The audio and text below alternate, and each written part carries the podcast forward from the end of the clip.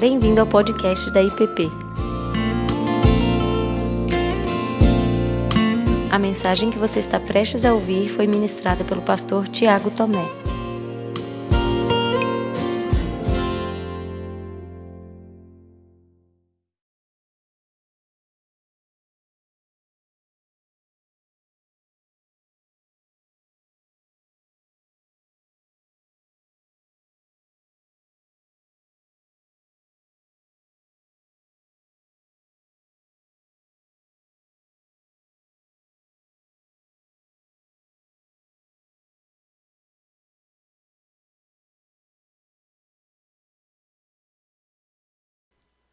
Calor, frio, pega, né?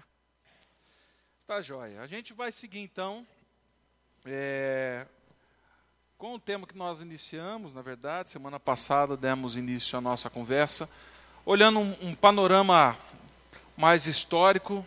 Ah, como eu disse, o pastor Davi e o pastor Ricardo têm trabalhado a reforma a partir da, da, da percepção mais a percepção em Genebra, de João Calvino, e nós vamos caminhar olhando para Lutero, também que foi essa conhecido essa pessoa que deu o start à, à, à reforma protestante, e dando ênfase a, não só naquilo que ele escreveu, mas a, nos textos bíblicos de onde partiram as suas anotações, de onde partiram os seus insights, os seus escritos.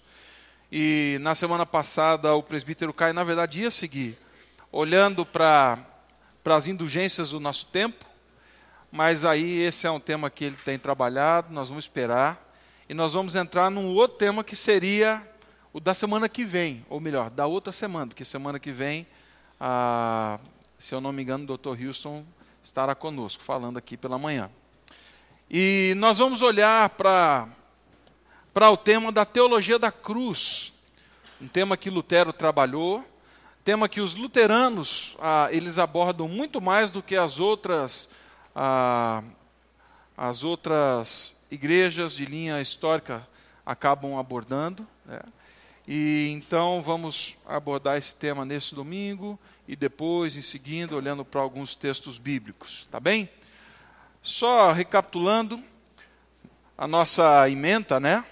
Estava lá que a nossa classe pretende olhar para a trajetória histórica do grande reformador, os fundamentos bíblicos e teológicos do pensamento, mas o legado espiritual e devocional que o reencontro com a graça em Jesus pode nos trazer, né?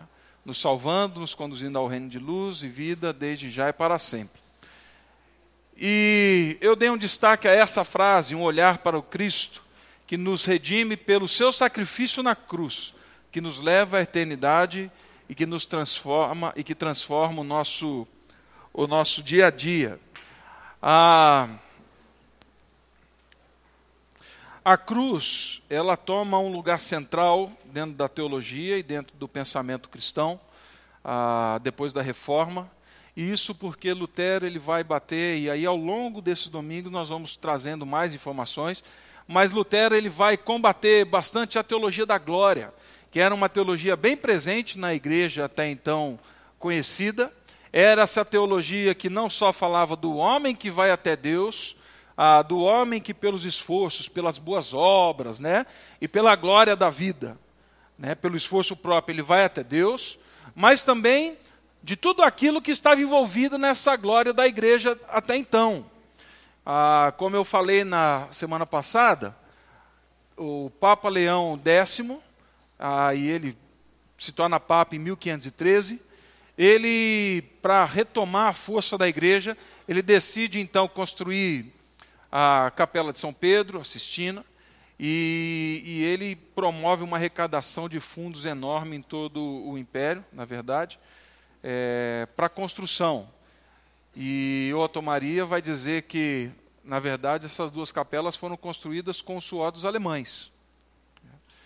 E Lutero fala assim: peraí, não é desse jeito que nós conhecemos Deus, não é desse jeito que se caminha na espiritualidade. A única forma de conhecer a Deus e de caminhar na vida cristã é a partir da cruz. Não só como um meio pelo qual nós vamos a Deus, ou seja, não tem nada a ver com o esforço próprio, mas é o movimento do que Cristo fez na cruz, e mais, a vida toda deve ser mondada pela caminhada de Cristo até a cruz.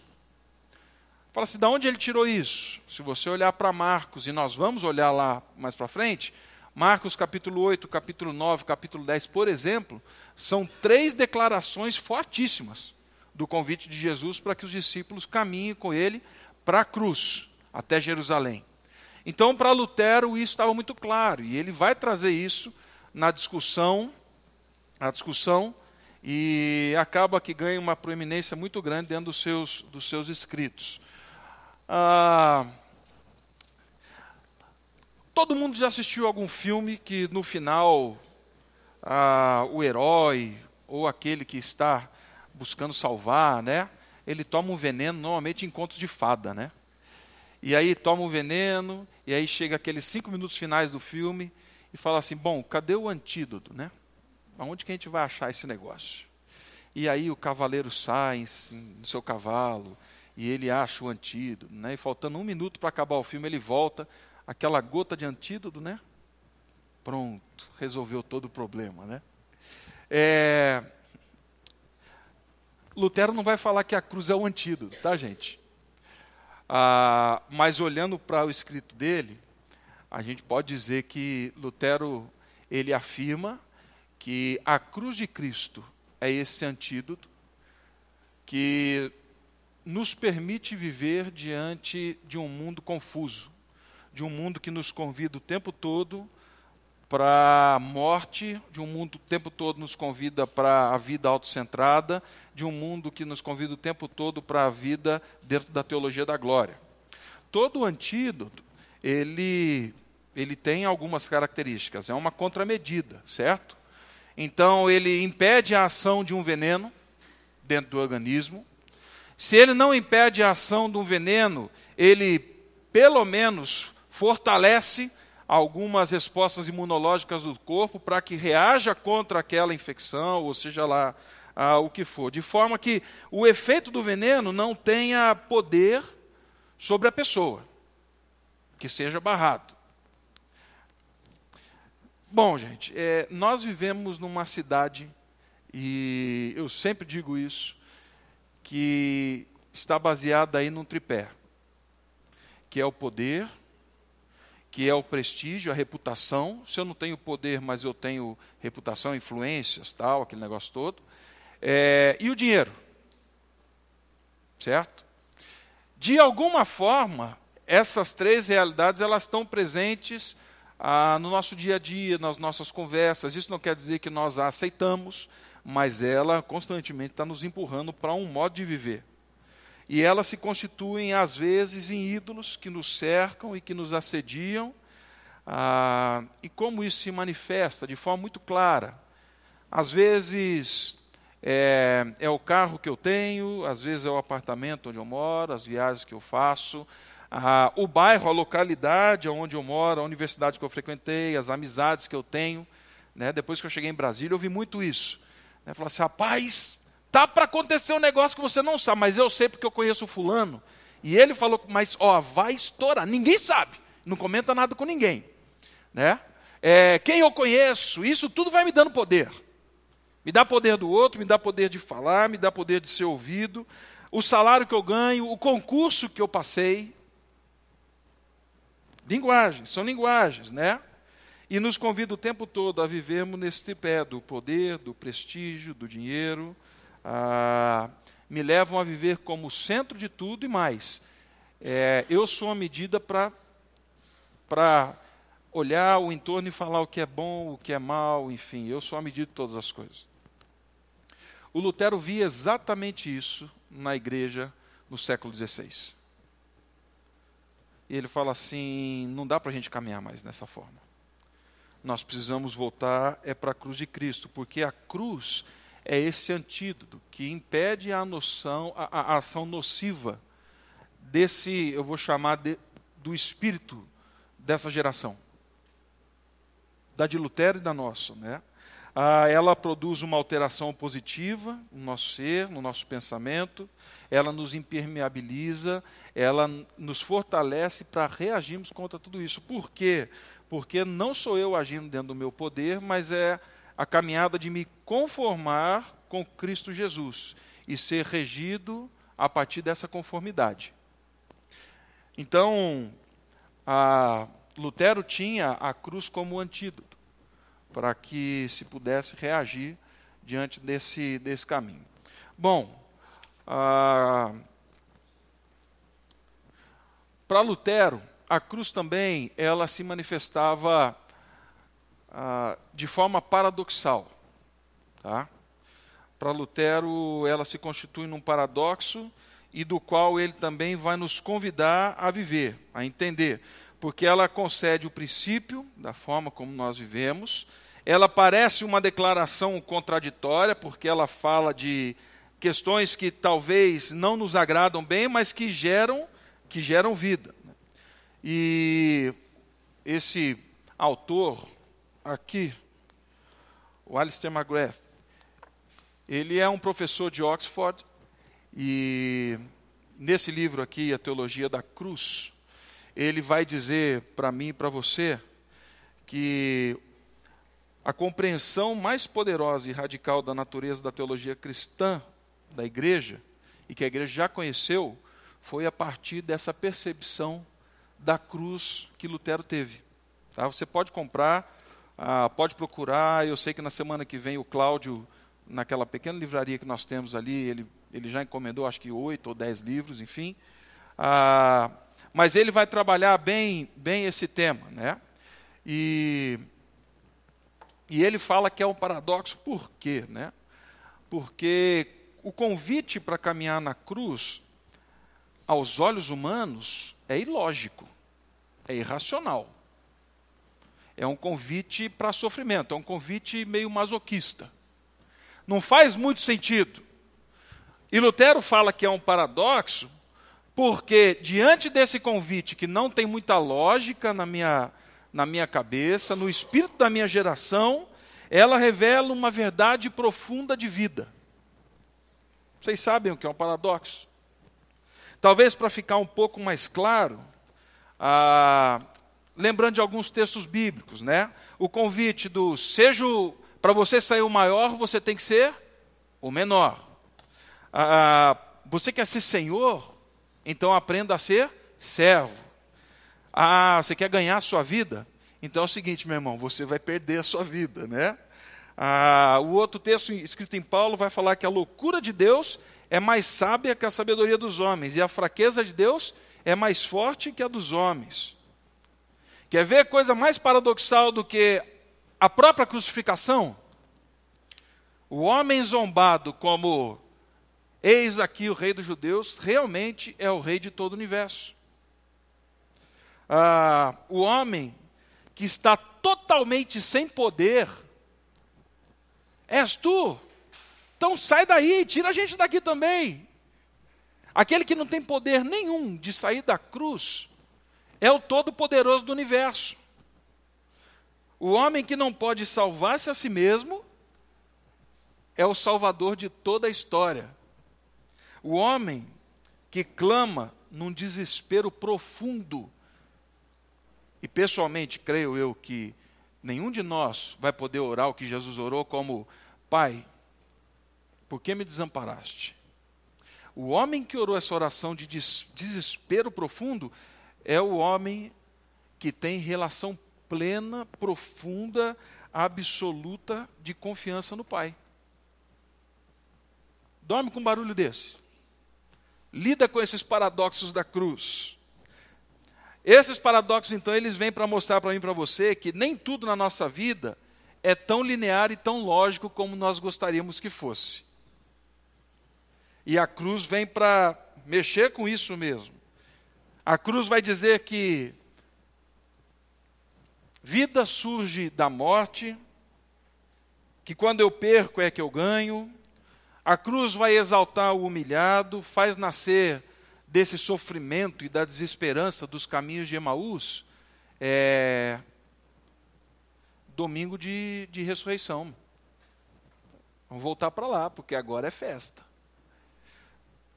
Bom, e Lutero, então, enquanto ele estudava a carta aos Romanos e aos Gálatas, ele descobriu que Deus falava de muitas vezes usando paradoxos. Isso está claro, mas isso ficou muito mais ah, sistematizado com ele. Né? E ele vai dizer então que se nós não entendemos os paradoxos da cruz, nós nunca vamos entender a caminhada da vida cristã. E dentro desses paradoxos que estão registrados na teologia da cruz de Lutero, me chamou muito a atenção uma que está no tratado que foi escrito em 1520 e que ele apresentou na cidade de Wittenberg, onde ele diz assim: Para conhecer a fundo o que é um cristão e em que consiste a liberdade que Cristo lhe proporcionou e deu, sobre a qual São Paulo tanto escreve, quero destacar estas duas conclusões. Primeira, um cristão é um senhor livre sobre todas as coisas e não se submete a ninguém. Até aqui tudo bem, certo? Todo mundo gosta desse negócio? Eu gosto. Aí vem a segunda parte. Um cristão é um súdito e servidor de todas as coisas e se submete a todos. Falei assim: ah, Lutero, você bebeu vinho demais, irmão. Ficou tarde, a pena já não estava legal, né? Ah, tava conversa, não, Lutero, tá, tem coisa errada aí, né? Um cristão é senhor livre sobre todas as coisas e não se submete a ninguém. E um cristão é um súdito, servidor de todas as coisas e se submete a todos. Bem, Lutero fez essa afirmação, se você for pegar os escritos dele, ah, não só baseado num único texto bíblico, porque você não faz teologia dentro de um único texto. Foi diante de um cenário maior, de todo um texto bíblico. Mas talvez um texto que deixe isso muito resumido e de forma muito clara para mim e para você, é a declaração de Paulo lá em 1 Coríntios, capítulo 9. Pode abrir aí sua Bíblia, por favor. 1 Coríntios 9, no verso 19.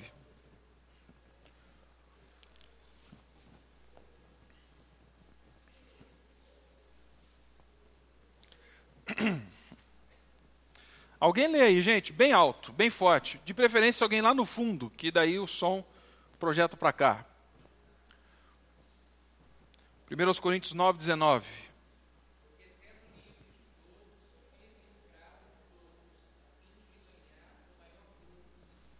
Opa! Porque sendo livre de todos, me fiz escravo de todos para ganhar o maior número possível. Possível o quê? De pessoas, né? Será que o Paulo bebeu o mesmo vinho que Lutero? Eu acho que não. Eles estavam bebendo da mesma fonte. Do mesmo Espírito que revelou a palavra e que agora revelava para o Lutero.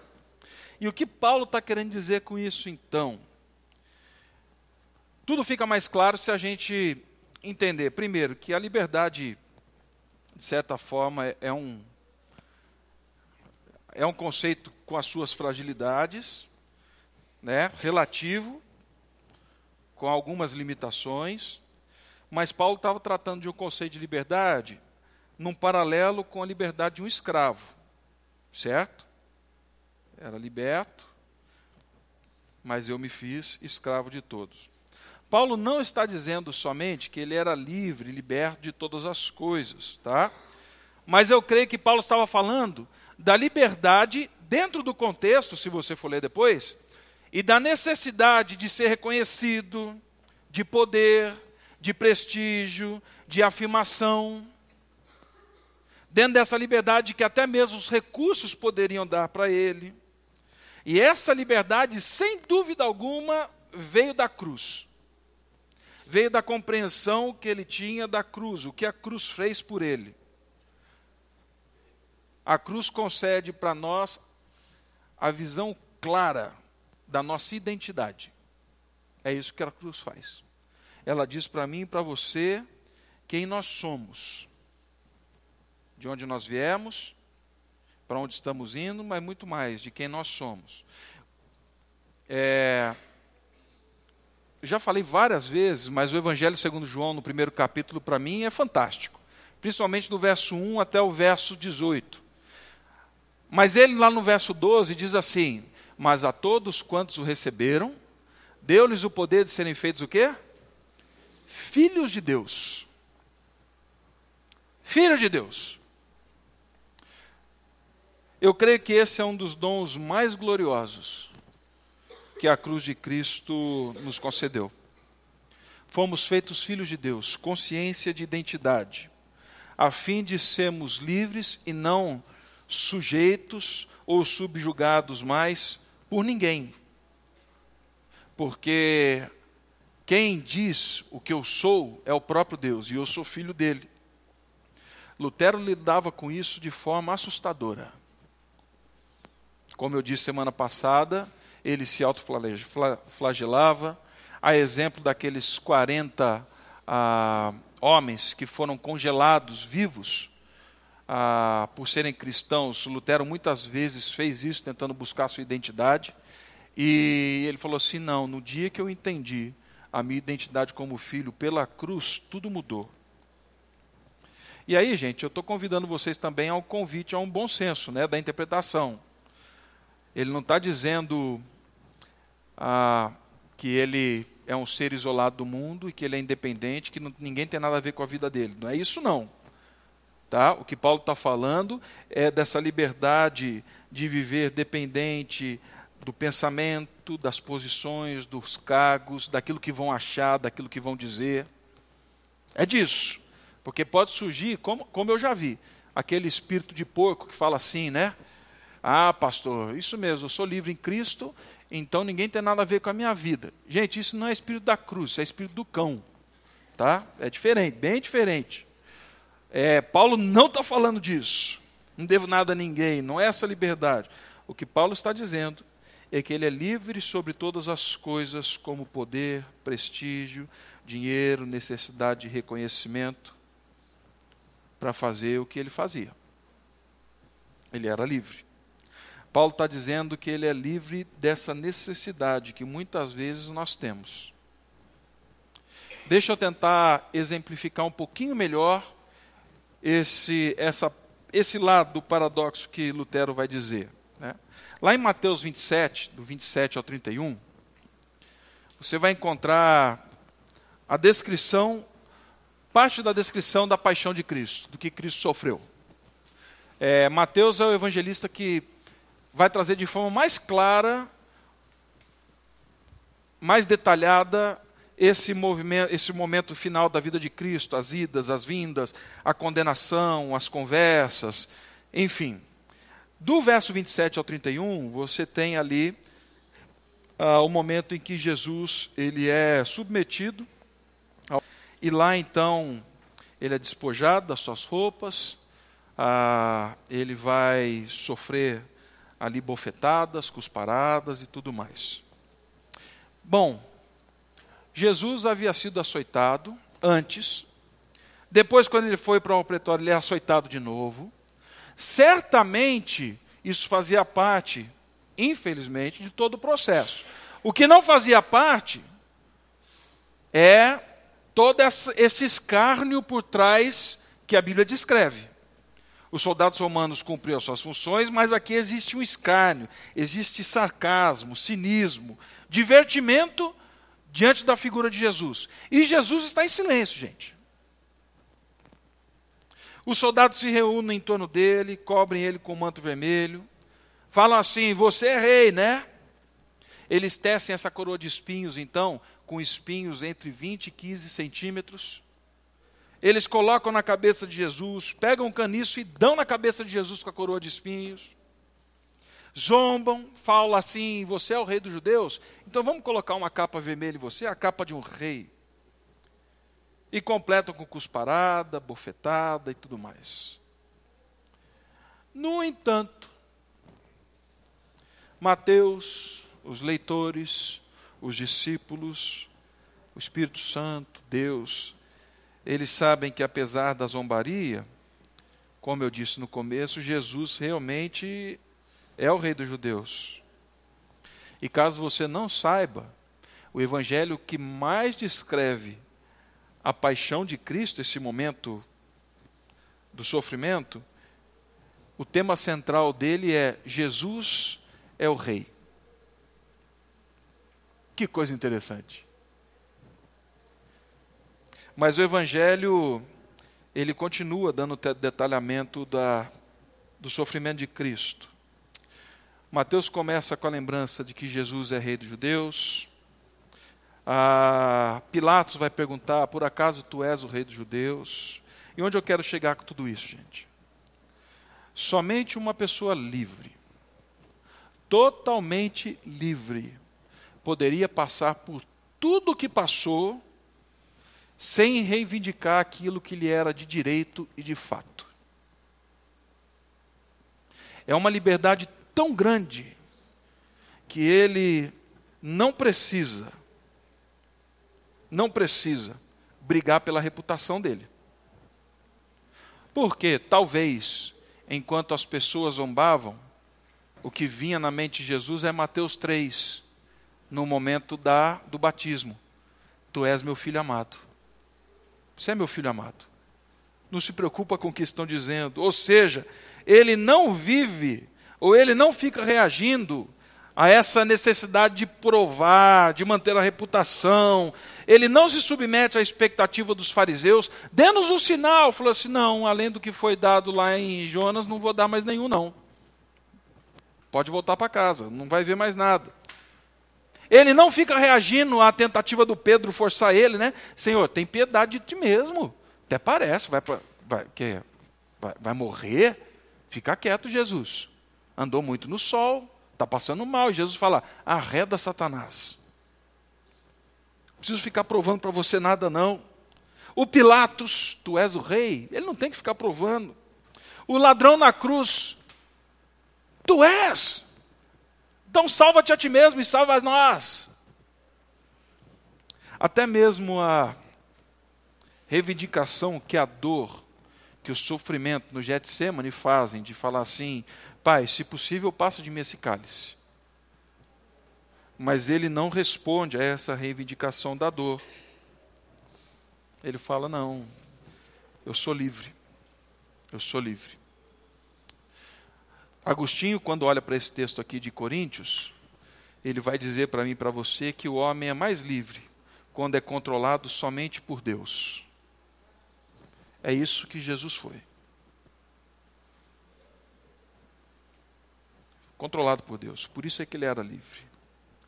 E aí, com toda a minha arrogância, mas sabendo que eu não chego nem aos pés de Santo Agostinho, eu diria que o homem é cada vez mais livre, ele é mais livre, quando ele é consciente da identidade dele em Deus.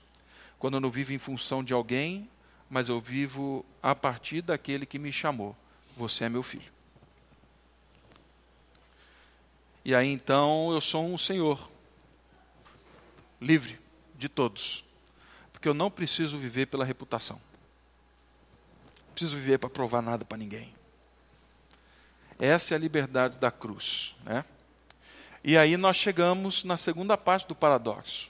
Que se de um lado eu sou livre, não submeto a nada nem a ninguém, do outro lado, é, eu sou um cristão, e um cristão é súdito e servidor de todas as coisas e se submete a todos justamente porque eu sou livre, e justamente por conhecer a natureza dessa liberdade, é que todo cristão é súdito e é servo. E só é quem só pode ser servo e súdito quem entende a dimensão dessa liberdade. Sendo servo de todos, o objetivo de Paulo era não só a conformidade com Cristo, mas alcançar muitos, como nós lemos aí, certo? Ah, e Paulo entende que ser servo era um privilégio enorme. Lá em Gálatas 5,13 ele fala assim: Porque vós, irmãos, fostes chamados à liberdade. Porém, não useis da liberdade para dar ocasião à carne. Sede antes servos uns dos outros pelo amor. Só entende a dimensão da liberdade quem entende a identidade e só entende esse chamado para ser servo de todos quem realmente é livre.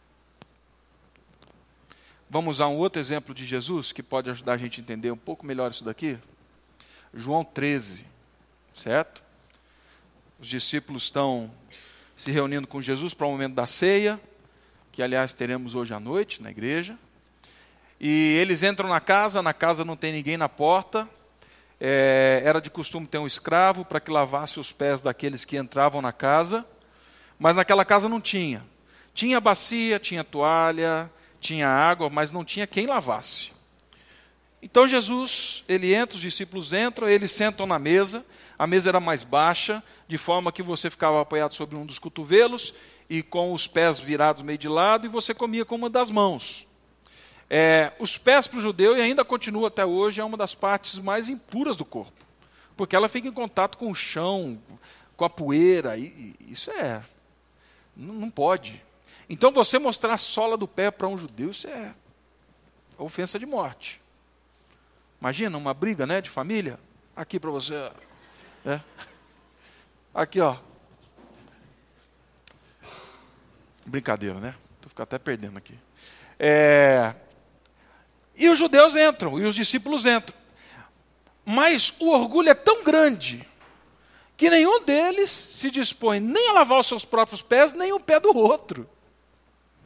Porque essa era uma função de um escravo, gente. Era a função de um escravo.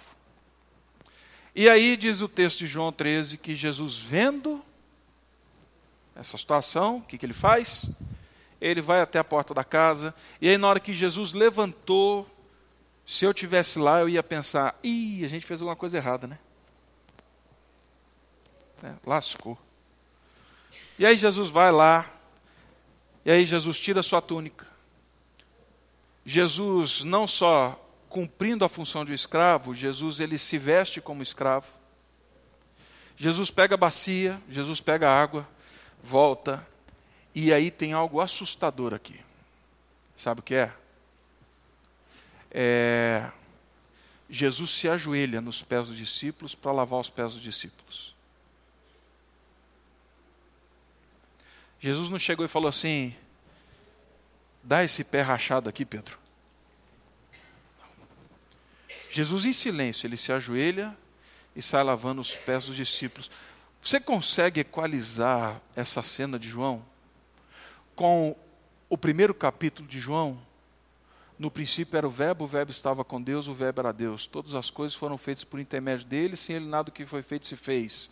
Ele é a luz dos homens. A luz resplandece nas trevas. Ele é o Salvador do mundo.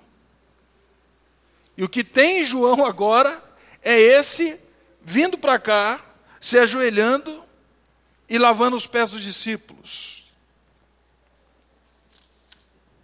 Aquele que João Batista diz assim: vem um depois de mim. Vocês estão achando que a coisa aqui é séria? A coisa é séria, mas vem um depois de mim. E olha, eu vou dizer para vocês: eu não sou digno de desatar as sandálias dos pés dele.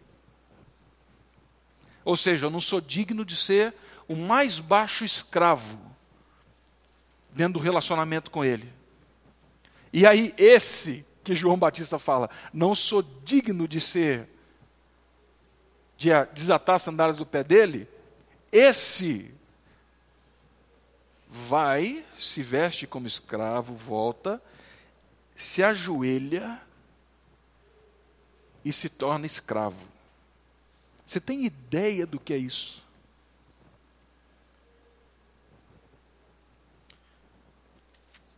E aí Jesus sai lavando os pés dos discípulos. Vocês sabem bem a história. O Pedro falou assim: oh, aqui não. Jesus fala: Para, Pedro, você não está entendendo. Mano. Você não está entendendo. Se eu não lavar seu pé agora, você não vai acertar a vergonha da cruz. Você não pode ter parte comigo. Aí o Pedro fala: Não, lava tudo então. Fala: Não, Pedro, você não entendeu de novo, Pedro. Né? Olha lá, aqui está limpo, já está. É isso. E aí Jesus volta e fala assim: Vocês entenderam o que eu fiz? Ninguém respondeu.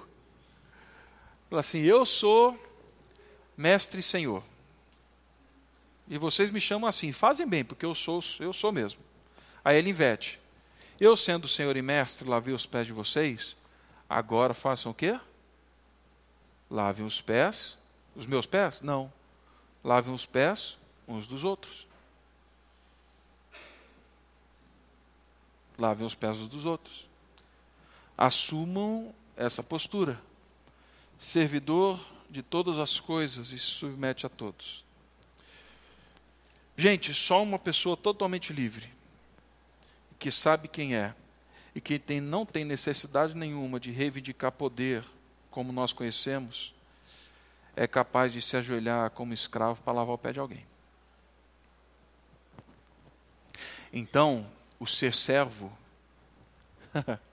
a partir dessa percepção, é o que me confere a maior dignidade no reino de Deus, porque ela me assemelha ao meu Senhor e Salvador. O serviço é aquilo que traz a maior dignidade, porque eu me assemelho ao meu irmão mais velho, segundo Romanos 8, 28 e 29. Eu me assemelho ao primogênito dentre muitos irmãos. Bom, e aí então, na cruz, Jesus não só se submete a Deus, mas Jesus também estava se submetendo a mim e a você. Assim como ele fez lá em João 13, quando lavou os pés dos discípulos. Por isso, um cristão é senhor livre sobre todas as coisas e não se submete a ninguém. Eu sei quem eu sou. Eu não preciso viver provando nada e nem em busca de reputação. Mas, justamente por isso, eu sou um súdito e servidor de todas as coisas e me submeto a todos. Por isso é que eu disse, lá no comecinho, que a cruz é o antídoto que nós precisamos tomar diariamente para viver numa cidade como a nossa. Ela é que vai nos levar a viver de forma que as pessoas percebam a presença de Deus. Porque seguir a teologia da glória é fácil. Teologia da glória é fácil, gente. Seguir a teologia da cruz é complicadíssimo. Porém, porém, embora seja complicado, difícil, é ela que traz vida. É ela que traz alegria. Porque no final de João 13, e aqui eu já encerro, Jesus diz assim para os discípulos: Se vocês fizerem o que eu vos mando, bem-aventurados serão.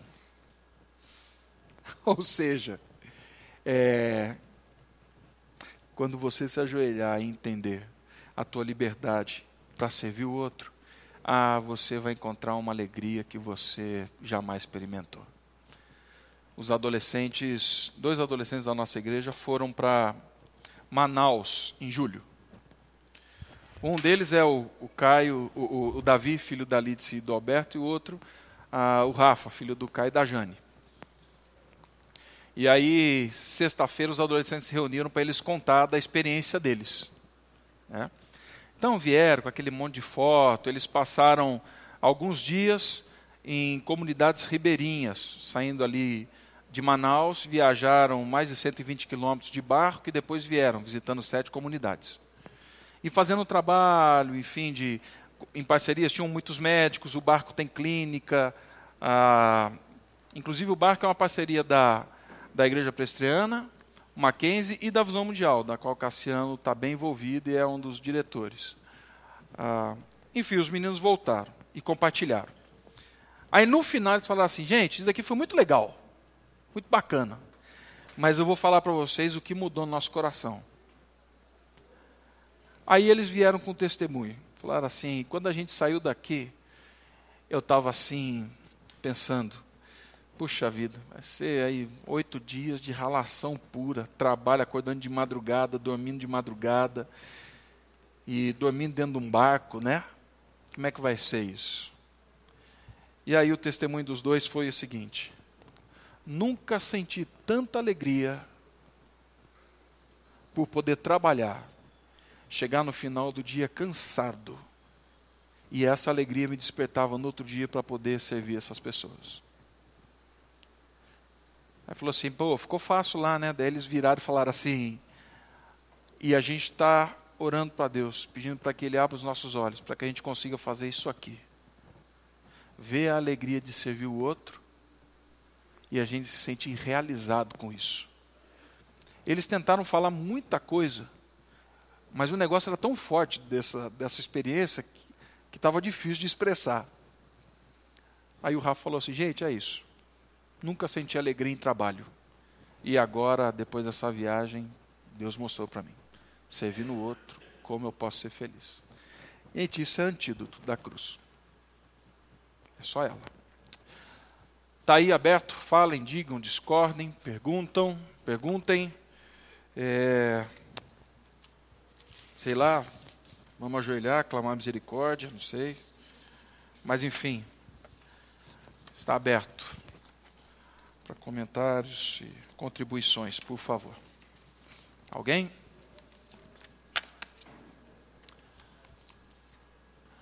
Não, gente, por favor, pelo amor de Deus, diga algo aí.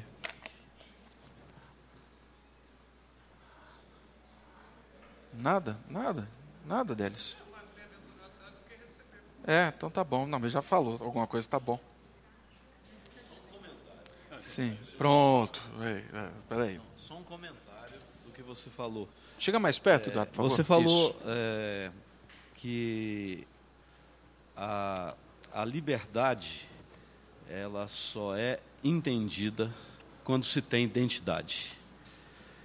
Eu acho que vivemos um tempo muito perigoso. Isso eu, isso eu falo assim como até como profissional, que a, a, a filosofia é tirar a identidade. Porque povo sem identidade é povo fácil de ser manipulado. E você vê no mundo inteiro é, a tentativa de tirar a identidade. A identidade é, família, principalmente desmontando a família, porque quando você desmonta uma família, você desmonta a identidade. E aí vai a identidade sexual, a identidade total, tudo. É, e vivemos tempos perigosos disso. E a igreja, para mim, ela é vital, porque a igreja ela é como se fosse uma extensão da família, é uma família, né? é considerada uma família. E é, a igreja, ela traz muito da identidade que nós carregamos, das nossas histórias. É, do, do mais simples ao mais complexo. Por exemplo, eu tenho visto que por, nós temos memórias, né? as nossas memórias, por exemplo, eu lembro, da, da comida da casa da mamãe, da comida da casa da vovó, da comida da casa da titia. Essas coisas todas aconteceram nas nossas vidas, isso nos traz memórias. E hoje, a pulverização, é, a, a, criança lembra da comida da creche, não sabe nem da comida da casa. A criança, a criança tá, é uma tentativa, em todos os sentidos, de perder memórias. E desfaz. E e aí a gente perde o sentido de liberdade. E é um grande risco que nós, como povo, e principalmente como igreja, vamos tendo. Hoje o pastor Ricardo no batismo falou disso, né, gente? É... E aí, quando ela perguntar o que foi, falou assim: não, nós somos. Somos esse povo alcançados pela graça, fomos perdoados, fomos resgatados da escravidão é, essa memória. Quem somos? Somos esse povo. Né? É, dois livrinhos a mais, tá? Vocês podem procurar por aí. Esse daqui do Carson, O Escândalo da Cruz. É um livro interessante. Ele é de leitura simples, fácil, tá? Ele não é um tratado teológico, mas é um livro bem devocional falando dessa, desses paradoxos da cruz. Muito bacana. E o outro, clássico, né? A Cruz de Cristo, do John Stott. Tá? Então, ao longo desse nosso caminho aqui, se você nesse semestre quiser indicação de algum livro, alguma coisa assim, já está aqui. Né? Tenho três aqui hoje. Teologia da Cruz, do McGrath. Esse daqui do Carson, O Escândalo da Cruz. E a Cruz de Cristo, do John Stott. O, o Eduardo falou dessa questão da identidade. Um outro livro que eu estou lendo, gente, isso não é, não é, pastor, não é crente. Eu nunca tinha lido nada dele para falar a verdade para vocês. Mas eu passando no, na, na essa livraria de aeroporto, eu olhei e achei interessante. É, é do Mário Sérgio Cortella, falando sobre turbulência. É, família, família e turbulência, uma coisa assim. É, leia para você ver a, a impressão de alguém que não tem nada a ver com a nossa fé que tem nada a ver com, com essa identidade. E ele falando disso, olha, a, a necessidade e a importância de se resgatar esse convívio familiar para que a criança tenha a sua identidade preservada. Né? Falou assim, não, será que ele está viajando? Terça-feira, no Conselho Federal de Medicina, num congresso preparado pelo Conselho Regional de Medicina, é, falando sobre prevenção ao suicídio. Vão abordar todo esse tema. E aí me chamaram e chamaram um padre, o padre Fernando, para falar sobre o papel da espiritualidade familiar na prevenção do suicídio. Vamos falar sobre afirmação, identidade, pertencimento.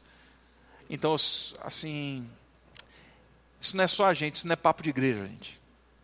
Isso não é conversinha de, de pastor, ah, que fica pensando no ideal. É, isso daqui é um anseio de toda a sociedade. É, isso é bom. Obrigado, Gato. Mais alguém? Não? Então vamos orar. Pai, obrigado por esse tempo juntos. Eu sou grato, Senhor, porque dentro desse tema o Senhor tem dado o privilégio de encontrar não só boa literatura, mas reflexão bíblica e desafio e confronto para viver a realidade da cruz do teu filho Jesus. Peço que esse antídoto, Pai, a cruz de Cristo, ela seja aplicada, seja tomada por nós todos os dias e que esse paradoxo também da liberdade e do servo, que seja algo presente. Que, sobretudo, a identidade que a cruz do teu filho Jesus nos concedeu seja clara em nossa mente e que ela direcione os nossos atos, as nossas ações, a forma como vivemos. No nome dele é que oramos a ti. Amém. Você acabou de ouvir o podcast da IPP. Para saber mais, acesse nossa página em www.ippdf.com.br.